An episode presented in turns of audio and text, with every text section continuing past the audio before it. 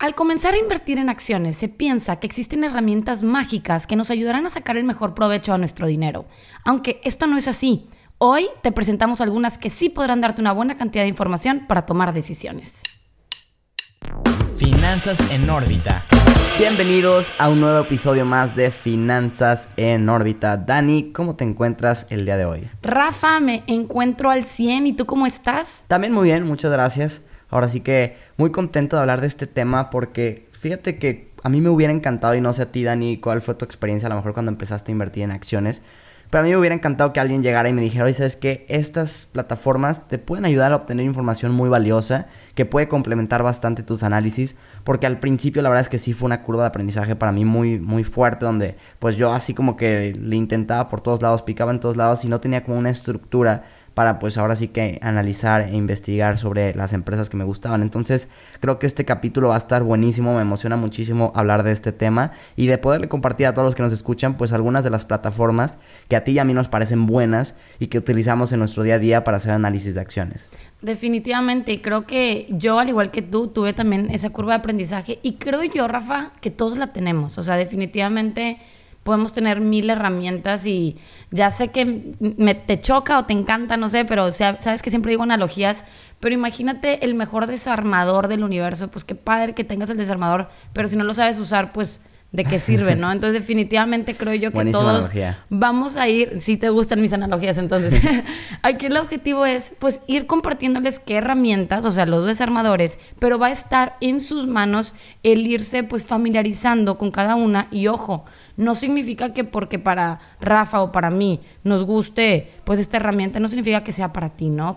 todos somos diferentes, entonces la idea aquí es que tú encuentres la que mejor te guste, la que mejor te funcione y bueno, pues definitivamente que sea tu apoyo, no sea prácticamente tu todo y que hagas caso así a los ciegos, sino es prácticamente una herramienta. Sí, fíjate que yo antes de ya entrar de lleno a mencionar las plataformas que diremos entre más o menos unas 4 o 5 este, plataformas que a Dani y a mí nos parecen buenas, yo lo que sí creo que valdría la pena mencionar y aclarar muy bien desde el principio es que prácticamente todas estas plataformas de las que vamos a hablar y me atrevería a decir que la gran mayoría o si no es que todas las que existen de alguna forma tienen pues métricas internas o algoritmos que te tratan de decir si una empresa está sobrevaluada, subvaluada, si es buen momento de invertir o no. Esto obviamente con el, con el, objetivo de entender que, a ver, para ellos también es un modelo de negocio, es una empresa que ofrece este servicio, lo ofrecen todas de forma gratuita, pero te buscan vender algo premium y te buscan atrapar de esa forma. Y no está mal. A lo que quiero llegar con esto, Dani, y no sé tú qué piensas al respecto, es que no tenemos que basarnos en decir, si esta plataforma ya dice que ahorita es momento de comprar X acción, ah, deja, voy a comprarla. No, al final del día, estas plataformas son un facilitador de información que está ahí, o sea que si tú te vas a leer los últimos 10 reportes anuales de las empresas, la información va a estar ahí. Simplemente te la están dando más concentrada, te están ahorrando mucho tiempo de a lo mejor tú dedicarle a sacarla de distintos lugares la información, pero no quiere decir que si una de estas plataformas dice, oye, ¿sabes que Esta acción es momento de comprar o es momento de vender, tú vayas a replicar nada más eso. Al menos sería yo como lo que pensaría al respecto. ¿Tú qué opinas, Dani? Coincido 100% contigo, Rafa. Prácticamente es el facilitador de información te va a ahorrar el tiempo y bueno, te puede ayudar a encontrar tendencias en el mercado. O sea, prácticamente creo yo que son este, pues los mayores usos que yo obtengo es tiempo, me ahorras tiempo, estoy viendo la gráfica en el instante que quiero, whatever, pero el objetivo aquí es que las decisiones las tomo yo, no las voy a seguir de cualquier persona, de cualquier plataforma, sino yo voy a hacer mi propio análisis y gracias por darme esa información fácil y rápido para poder yo hacer mi análisis. Sí, definitivamente. Entonces, pues bueno, no sé qué te parece que pasemos ya de, lleno a las plataformas de las que vamos a hablar. Digo, yo, la que más uso personalmente es Seeking Alpha. ¿Qué destaco mucho de esta plataforma? Sus análisis que tienen. Y es que realmente hay una comunidad muy grande de inversionistas entre profesionales, porque sí los hay, y también mm, quizás no profesionales, pero que sí tienen ya mucha experiencia invirtiendo y que se especializan en ciertos sectores y te comparten pues sus puntos de vista sobre las acciones. ¿Qué me gusta a mí? Como decía, no es que vaya yo y siga lo que ellos digan, simplemente me ayudan muchas veces a ver puntos de vista que yo no había contemplado. Y al, momento de estar leyendo y a lo mejor te dice, oye, ¿sabes que Esta empresa le puede ir mal por esto, le puede ir bien por esto, a lo mejor te dices, oye, no lo había visto desde, desde esa perspectiva, deja investigo un poco más. Entonces, para mí, esa parte es buenísima, la de los, los análisis que ofrece esta plataforma. También me gusta mucho, o yo la uso, Dani, porque al final ya muchas de las cosas, y esto se irán dando cuenta todos los que nos escuchan, muchas de las cosas que diríamos las puedes también encontrar en otros lados. Al final también es un con cuál te sientes cómodo tú, pero yo a mí me gusta de, bueno, yo uso Seeking Alpha también para ver como tipo de precios objetivos y las calificaciones por parte de los analistas de Wall Street, las estimaciones en cuanto a earnings, earnings per share o el revenue, que al final te ayuda pues para poder hacer tus precios objetivos para tu o tus modelos de evaluaciones, ¿no? Si haces, por ejemplo, el, el discount free cash flow, bueno, pues de alguna forma tú necesitas pues saber cuánto va a estar. Obviamente no te basas al 100 en lo que los analistas digan, porque tienes que llegar a tu propia conclusión. Pero pues también si te fuiste, si tú esperas que ah, generen 100 y los analistas esperan que se generen 50, pues puede, puede que estés siendo un poco agresivo en tus eh, cálculos, ¿no? Entonces... A mí por, es lo que principalmente me gusta de, esta plataforma. Hay muchas cosas, pero bueno, ah, para mí sería como lo principal. Sí, fíjate que Rafa, coincido contigo y sé que en Galfa es muy buena plataforma. De hecho, pues la conocí por ti y me gusta mucho. Yo realmente, este, pues obviamente tengo aquí otras herramientas que uso porque ya me acostumbré a usarlas, pero ojo, sí he usado Seeking Alpha y coincido contigo, es muy buena y tiene análisis muy completos desde mi punto de vista. Y bueno, pues realmente las que tengo yo ahorita, pues se dividen en varios como, pues digamos que es un rompecabezas. Entonces lo que una me da, la otra no me lo da y lo voy complementando. Ahorita voy a mencionar una, por ejemplo, y luego tú mencionas otra y así nos vamos a ir complementando, pero al final vamos a armar, digamos, el rompecabezas de Daniela y de Rafa, ¿no?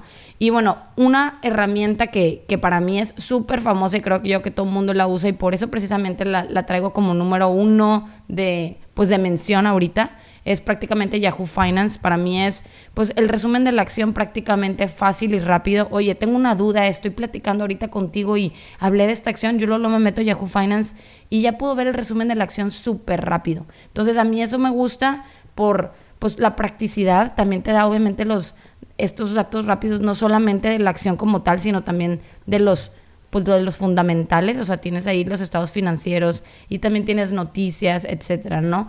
En, en mi caso, el tema de las noticias no son mis favoritos. ¿Por qué? Por el tema de, pues no se me hace tan fácil de usar, no me gusta a nivel visual mucho.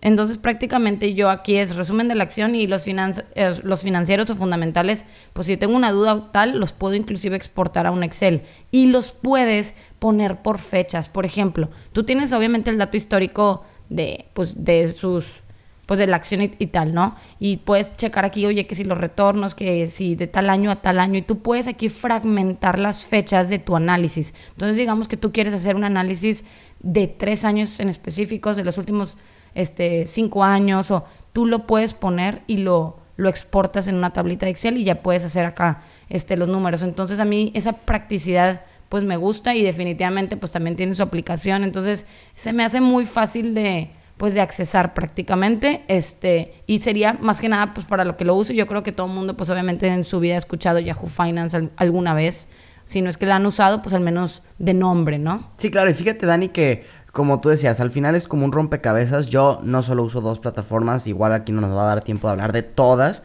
pero cada una me aporta algo. Y por ejemplo, de Yahoo Finance, algo que me gusta es que es muy fácil llegar a ver la, la paga de los principales directivos. Que vuelvo a lo mismo. En internet la información está sí, la puedes buscar tú dentro de la página de, relación con inversionistas de la empresa, etcétera, pero aquí lo que están haciendo es darte la información más concentrada y más fácil. Entonces, yo, por ejemplo, para prácticamente lo, uso, lo único que uso Yahoo Finance es para ver esa parte, porque una mi segunda plataforma que más uso es Investing, que precisamente es similar a Yahoo Finance y cubre más o menos, por ejemplo, lo que tú decías del historical data, yo lo saco de Investing y también te permite exportarlo, también te, te permite seleccionar fechas. Yo ya me acomodé con esa, pero al final del día volvemos a lo mismo, es con cuál te sientes muy bien. A mí también Investing, fíjate que me gusta mucho para dar como seguimiento a watchlist, este, portafolios, o sea, como que su aplicación del celular me gusta, entonces puedes tener ahí varios portafolios que, no sé, yo tengo el de fibras y ya, pues puedo ir viendo ahí el comportamiento de las fibras, porque esa es otra.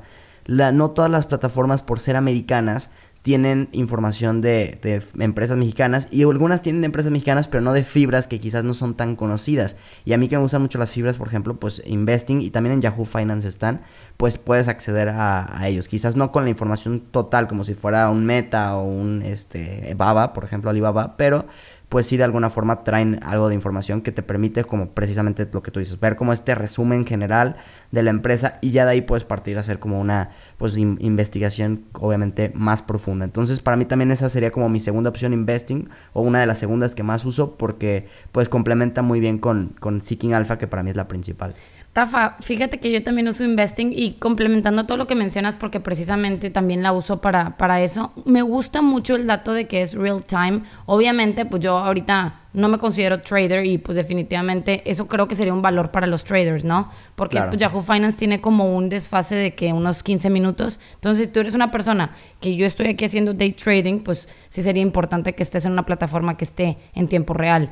Pero otro de los aspectos que me gusta sobre investing, complementando lo que mencionas, pues aparte de todo este manejo de portafolios, watch list y pues estar teniendo como este servicio, bueno, porque puede ser gratuito o servicio, es el tema de los ratios. O sea, yo, por ejemplo, este, pues hago mi análisis y tal, y pues definitivamente me gusta comparar con la plataforma, de que, oye, a ver, yo tengo estos números, vamos a ver qué tal con los números que tengo, y ahí vamos viendo, porque obviamente pues ya te mencioné que yo uso de que no, pues yo quiero hacer un análisis de, tal fecha a tal fecha. Entonces, pues obviamente pueden haber ciertas variaciones, pero que no sea, oye, si a ti te dio un 0.5 y acá tienen un 1. no sé cuánto, oye, pues a ver cómo. O sea, oye, no, si hace sentido o, o checas, ah, mira, es que fíjate que pasó una noticia en tal momento y por eso. Entonces, hay varios temas porque a veces cuando tú lo checas en toda su historia, pues está prácticamente el promedio, pero si tú lo analices en ciertos periodos de tiempo, te vas dando cuenta de qué pasó con la empresa en determinadas situaciones. Y también estos ratios te permiten compararlo con la industria. Entonces, tú también puedes tener aquí un benchmark de, ah, mira, así está la industria, así está este, pues los números de investing de la historia o de whatever, y así están mis números de este periodo de tiempo en específico. Entonces, pues eso me permite yo estar teniendo como un benchmark adicional para estar tomando este tipo de, de decisiones, perdón, y definitivamente pues es muy buena herramienta. Sí, sin duda, y fíjate que también esto de las comparativas, digo, qué padre que pues lo puedan tener muchas plataformas. Yo lo veo mucho en Seeking Alpha, porque me gusta que te pone como una tablita donde viene el, el ratio actual, ¿no? O sea, literal, por ejemplo, el P, pues cuánto las últimos este, earnings per share y el precio actual y pues te da el de ahorita. Y pero después te pone el comparativo contra la industria en la que pertenece la empresa y luego el comparativo contra los cinco años que tuvo, los últimos cinco años que ha tenido la empresa que estás analizando. Entonces ahí puedes ver, oye, pues está mucho más alto el ratio que en los últimos cinco años. ¿Por qué? ¿Está justificado, no está justificado, etcétera? Oye, o está muy, mucho más bajo, que está descontando el mercado porque está así. Y entonces también eso ayuda mucho con, con los análisis. Entonces creo que en general, digo, se haga la que sea, pero este tipo de análisis pues son buenísimos hacerlos. Definitivamente. Y, y Rafa, fíjate que yo uso otra, no sé si la has escuchado, creo que ya te la había platicado. Se llama The Motley Fool. Fool es con F-O-O-L.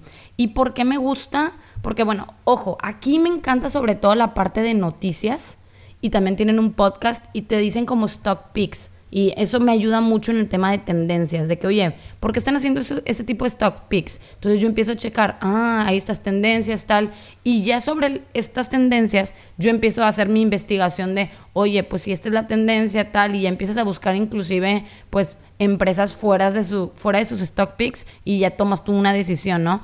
Este tiene una versión gratuita y también tiene una versión de suscripción. Yo en lo personal tengo la suscripción, pero puedes hacer uso de la gratuita sin ningún problema. La de perdón que te interrumpa, Dani. Justo te iba a preguntar eso, que si tú tenías la de suscripción, ya me respondiste. Porque digo, yo también llegué a tener la de suscripción, no la renové. Pero ahorita, por ejemplo, si me meto yo a la versión gratuita, la verdad es que no encuentro gran cosa. O sea, te viene una grafiquita que compara contra el S&P 500 de la empresa, un par de noticias, pero no son los análisis que estabas acostumbrado a ver cuando tenías la versión de pago.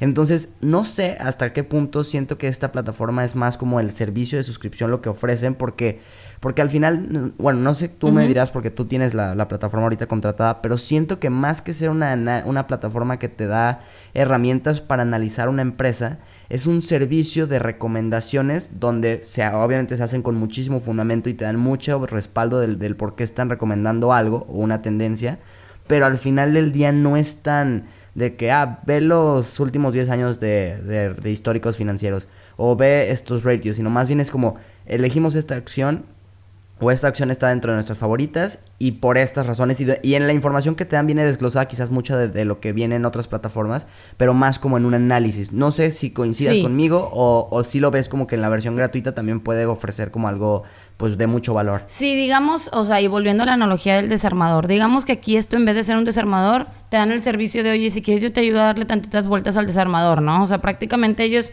como que te están ofreciendo el yo le doy vueltas y te hago ese servicio. Aquí el tema es que yo en lo personal, yo no lo uso tal cual como para ah, sí, como The Motley Fool me dijo que esta, yo voy a invertir en esta acción y me voy a ir porque tú me dijiste. No, a mí lo que me gusta es toda la parte de origen cualitativo en sus análisis, porque me da como una perspectiva de qué están tomando en cuenta de tal y de las tendencias sobre todo. Oye, ¿por qué estás eligiendo esto? Entonces me hace cuestionar y ya empiezo yo a ver esa, pues ese sector o esa industria o ese país o tal, y ya yo empiezo a indagar un poquito más sobre todo en, la parte de, de, origen cualitativo como tal. Ojo, si tú me dices, oye, la verdad es que pone tú, a mí no me interesa pagar, yo solo quiero la versión gratuita, ¿para qué la usaría? Uno, artículos de noticias me parecen una forma muy simple de, pues de mostrarlo y de una forma como muy digerible a nivel, pues no solo diálogo, o sea, sino también a nivel visual. A mí como que a nivel visual a veces me saturan demasiadas como anuncios y, ay no, esto es limpio, no hay nada, prácticamente colorcitos simples y súper fácil de leer y al punto. Y eso es obviamente muy bueno. También tienen comparaciones entre compañías. Entonces, prácticamente como creo yo que lo que me da The Motley Fool es información de origen cualitativo y me abre o me prende el foquito de ciertas tendencias que después yo las tengo en mente y analizo. ¿Por qué? Oye, fíjate, vi un artículo en donde me dicen que este es un stock pick de, no sé, de tal industria. Ok. Y luego después pasan dos, tres días, whatever, y luego vuelvo a ver otra y yo digo, oye, ya estoy identificando un patrón, porque están haciendo muchos stock picks de esta industria. Entonces empiezas a tú a indagar un poquito y te das cuenta, oye, pues fíjate que este sector está pasando esto, está. Entonces ya tú te empiezas a dar una idea y ahora sobre eso yo hago mi análisis y escojo, y no necesariamente son los que ellos dicen, de hecho, muchas han sido pues otras o me voy hasta inclusive el ETF, oye, no, sí, fíjate que coincidimos y bruto, ¿no? O por ejemplo, que tú estás viendo una acción en particular y como tienen benchmarks con otras compañías, te permiten también conocer quizás, oye, no sé, cinco competidores y tú conocías cuatro, este quinto no lo sacaba de dónde y empiezas a checar, ah, es de tal país o fíjate que lo acaba de adquirir no sé cuál. Entonces también te permite conocer otras compañías que también te, que tal vez tenías fuera del radar, que pueden estar dentro de la tendencia y pueden pues representar una oportunidad y luego ya hago una, un análisis de esa compañía y si me gusta pues me voy, ¿no? Y si no, no. Entonces creo, que ese sería el valor agregado. Claro, no, y, es muy buen valor agregado. Yo lo usaba de la misma forma que tú. Eh, al final, y creo que esta es una muy buena pregunta que tendríamos que hacernos, y me gustaría que ahorita tú nos des tu punto de vista. Al final, quizás los que nos estén escuchando dicen, oye, pues vale la pena pagar por un servicio premium porque como son en dólares, vamos diciéndolo, la verdad no es muy barato, pero entonces vale la pena hacerlo. Yo la verdad creo que valdría la pena pagar al menos uno si sí te quieres meter muy de lleno al tema de stock picking. O sea, si, si quieres de que neta tener un portafolio donde tú inviertas constantemente en acciones individuales, creo que sí vale la pena. Yo, por ejemplo, que dije, nomás quiero tener uno, dejé de tener Motley Fool y me fui más bien por Seeking Alpha, porque al final del día, en Seeking Alpha la ventaja que yo veo como principal es que ahí tengo acceso a 10 años de información con la versión premium. En todas lo tienes, ¿eh? En prácticamente todas lo tienen. Pero Motley Fool, por ser más esta, más, más el servicio de recomendaciones, no te ofrece tanto esa parte. Entonces, yo por eso me fui por Seeking Alpha. Pero me gustaría también que tú nos comentaras ¿Qué opinas de esta pregunta? A ver, voy empezando, si quiero invertir en acciones individuales, este, tengo que tener algún servicio de paga, ¿es necesario o no es necesario? ¿Tú qué opinas, Dani? Mira, yo creo que es más que nada la etapa en donde estés tú en tu vida de inversionista, por ejemplo, y también tu perfil. ¿En qué sentido? A que si tú me dices, oye, yo acabo de empezar, llevo cinco minutos invirtiendo, realmente te voy a decir, oye, espérate. O sea, espérate, mejor, ojo, yo me iría 100% por una estrategia de ETFs, o sea, en países o sectores, en lo que voy agarrando un poquito de, de experiencia en el tema, me voy metiendo un poquito a todo el tema de value investing y voy usando, por ejemplo, Thinkorswim, que es otra plataforma, en modo paper money. Entonces, tú empiezas ahí a checar de que, oye, pues si yo hice mi análisis, no sé, lo puedes hacer inclusive en el pasado para no perder tiempo y esperarte años. Puedes hacer un análisis en el pasado y decir, imagínate que voy a hacer el análisis financiero de tal empresa en el año, no sé, 2018. Entonces haces el análisis y dices si sí invertirías o no y luego lo comparas con la realidad del día de hoy y dices, oye, fíjate que sí subió y fíjate que pasó esto. Entonces, o en Paper Money puedes hacer tus, tus usos, si lo quieres hacer mediante trading, whatever. Aquí el objetivo es que, ¿por qué digo la etapa? Porque el valor agregado de hacer value investing es, ojo, si tú haces stock picking, pues obviamente tú sabes que estás arriesgando mayor tu capital. El costo de tu capital es más alto. ¿Por qué? Porque obviamente estás, es mayor riesgo. Y si tú dices, oye, es mayor riesgo, pues el objetivo definitivamente es superar al Standard Poor's 500. Si no, yo te diría que estás loco porque lo único que estás haciendo es obteniendo el mismo rendimiento a mayor riesgo. Entonces no hace sentido. Si tu objetivo es, oye, yo voy a vivir mi estrategia, cierta parte en ETFs y tal y otra parte en stock picking, pues ahí es cuando yo sí le veo el valor agregado de tener esta herramienta. Y ojo, usarla y hacer tus análisis, porque si tú dices, oye, ahí la tengo pero ni la uso, el mayor gasto es hacer suscripciones que no uses, incluyendo el gimnasio. O sea, cualquier tipo de suscripción. Pues entonces aquí es, oye, sí estoy comprometido, yo ya este, llevo tiempo en este tipo de inversiones y tal, y ahora me estoy yendo por value investing y yo quiero este, yo ya, ya le entendía todo, pero ahora quiero como un apoyo para detectar tendencias, úsalo. Si acabas de empezar con stock picking, realmente no le veo ahorita, en este momento, el valor porque no lo vas a usar. Entonces estás teniendo ya el costo de oportunidad de, pues mejor ese dinero, en vez de usarlo este, en esta herramienta, pues mejor úsalo en comprarte otra acción. Sí, en invertir, claro. No, hombre, Dani, pues creo que, digo, me, encantó cómo lo, lo, planteaste. Definitivamente creo que puede ser como un muy buen punto de ir descubriendo si necesitas o no una versión premium. De cualquier forma, todas las que hablamos pues tienen su versión gratuita, entonces de alguna forma las pueden empezar a usar. Mi único consejo sería, cásate con la que tú te sientas cómodo. Empieza a usar las distintas. Abre, incluso si quieres 10 y empieza a verlas y ve descartando las que no te gustan. Y al final, pues, haz un sistema que a ti te funcione y quédate con las que más te gusten. Dani, no sé si te gustaría agregar algo más o pasamos ya directo al tema de ganadores y perdedores de la semana. No hubiera podido cerrar mejor, Rafa, así que pasemos a los ganadores y los perdedores. Perfecto. Pues bueno, miren, dentro de los perdedores tenemos a HP Inc. que cayó un 10.64% luego de que Morgan Stanley redujera su precio objetivo y degradara la calificación de la empresa ante una debilidad en el sector de las PCs. Otra de las que más cayó es Old Dominion Freight Line con un 11.24% y es que la escasez de trabajadores sigue afectando a Estados Unidos en general. Sin embargo, la industria de empresas de transporte mediante trailers suele ser de las más afectadas siempre que hay escasez de trabajadores, ya que es un trabajo muy pesado y que muchas personas dejan como última alternativa. Y la que más cayó esta semana es JB Hunt Transportation Services con un 13.23%, que es también una empresa dedicada al transporte mediante trailers y había logrado alcanzar máximos históricos luego de anunciar una alianza con BNS Fee Railway, que es una empresa ferrocarrilera de Warren Buffett. Sin embargo, pues cayó junto con todo el sector y debido a su alta evaluación, pues fue de las más afectadas. En los ganadores de la semana tenemos en tercer lugar a Norwegian Cruise Line Holdings con un 9.87%. Esta empresa de cruceros espera su lanzamiento de los reportes trimestrales y bueno, pues desde luego que el SAC Consensus tiene un superestimado positivo en esta compañía y bueno, los inversionistas están muy atraídos a ver cómo le va a ir. En segundo lugar tenemos a Dexcom Incorporation con 10.52%. Esta es una empresa que tiene sistemas de monitoreo de glucosa para los diabéticos y tuvo un incremento en su opinión de los analistas de 78 a 86% y está posicionado sobre los competidores. Y en primer lugar tenemos a Nielsen Holdings con 22.67%. Esta es una compañía de investigación de mercados y ha estado de acuerdo en que se venda, es decir, se va a vender y va a ser adquirida por un consorcio de, de pues de una compañía privada, ¿no? Y este consorcio la está valorando en 16 billones de dólares. Pues ahí lo tienen, queridos inversionistas. Si a ti que nos estás escuchando te gustó este capítulo, no te olvides de compartírselo a algún amigo, conocido, familiar que sepas que también está invirtiendo en acciones. Y Dani, pues como siempre, un gusto haber estado aquí contigo. Rafa, igualmente me encantó este episodio, queridos inversionistas. Espero que de verdad les sea de ayuda y díganos qué otras herramientas ustedes utilizan. Y bueno, con esto nos despedimos. Nos vemos en el siguiente episodio de Finanzas en órbita. Finanzas en órbita.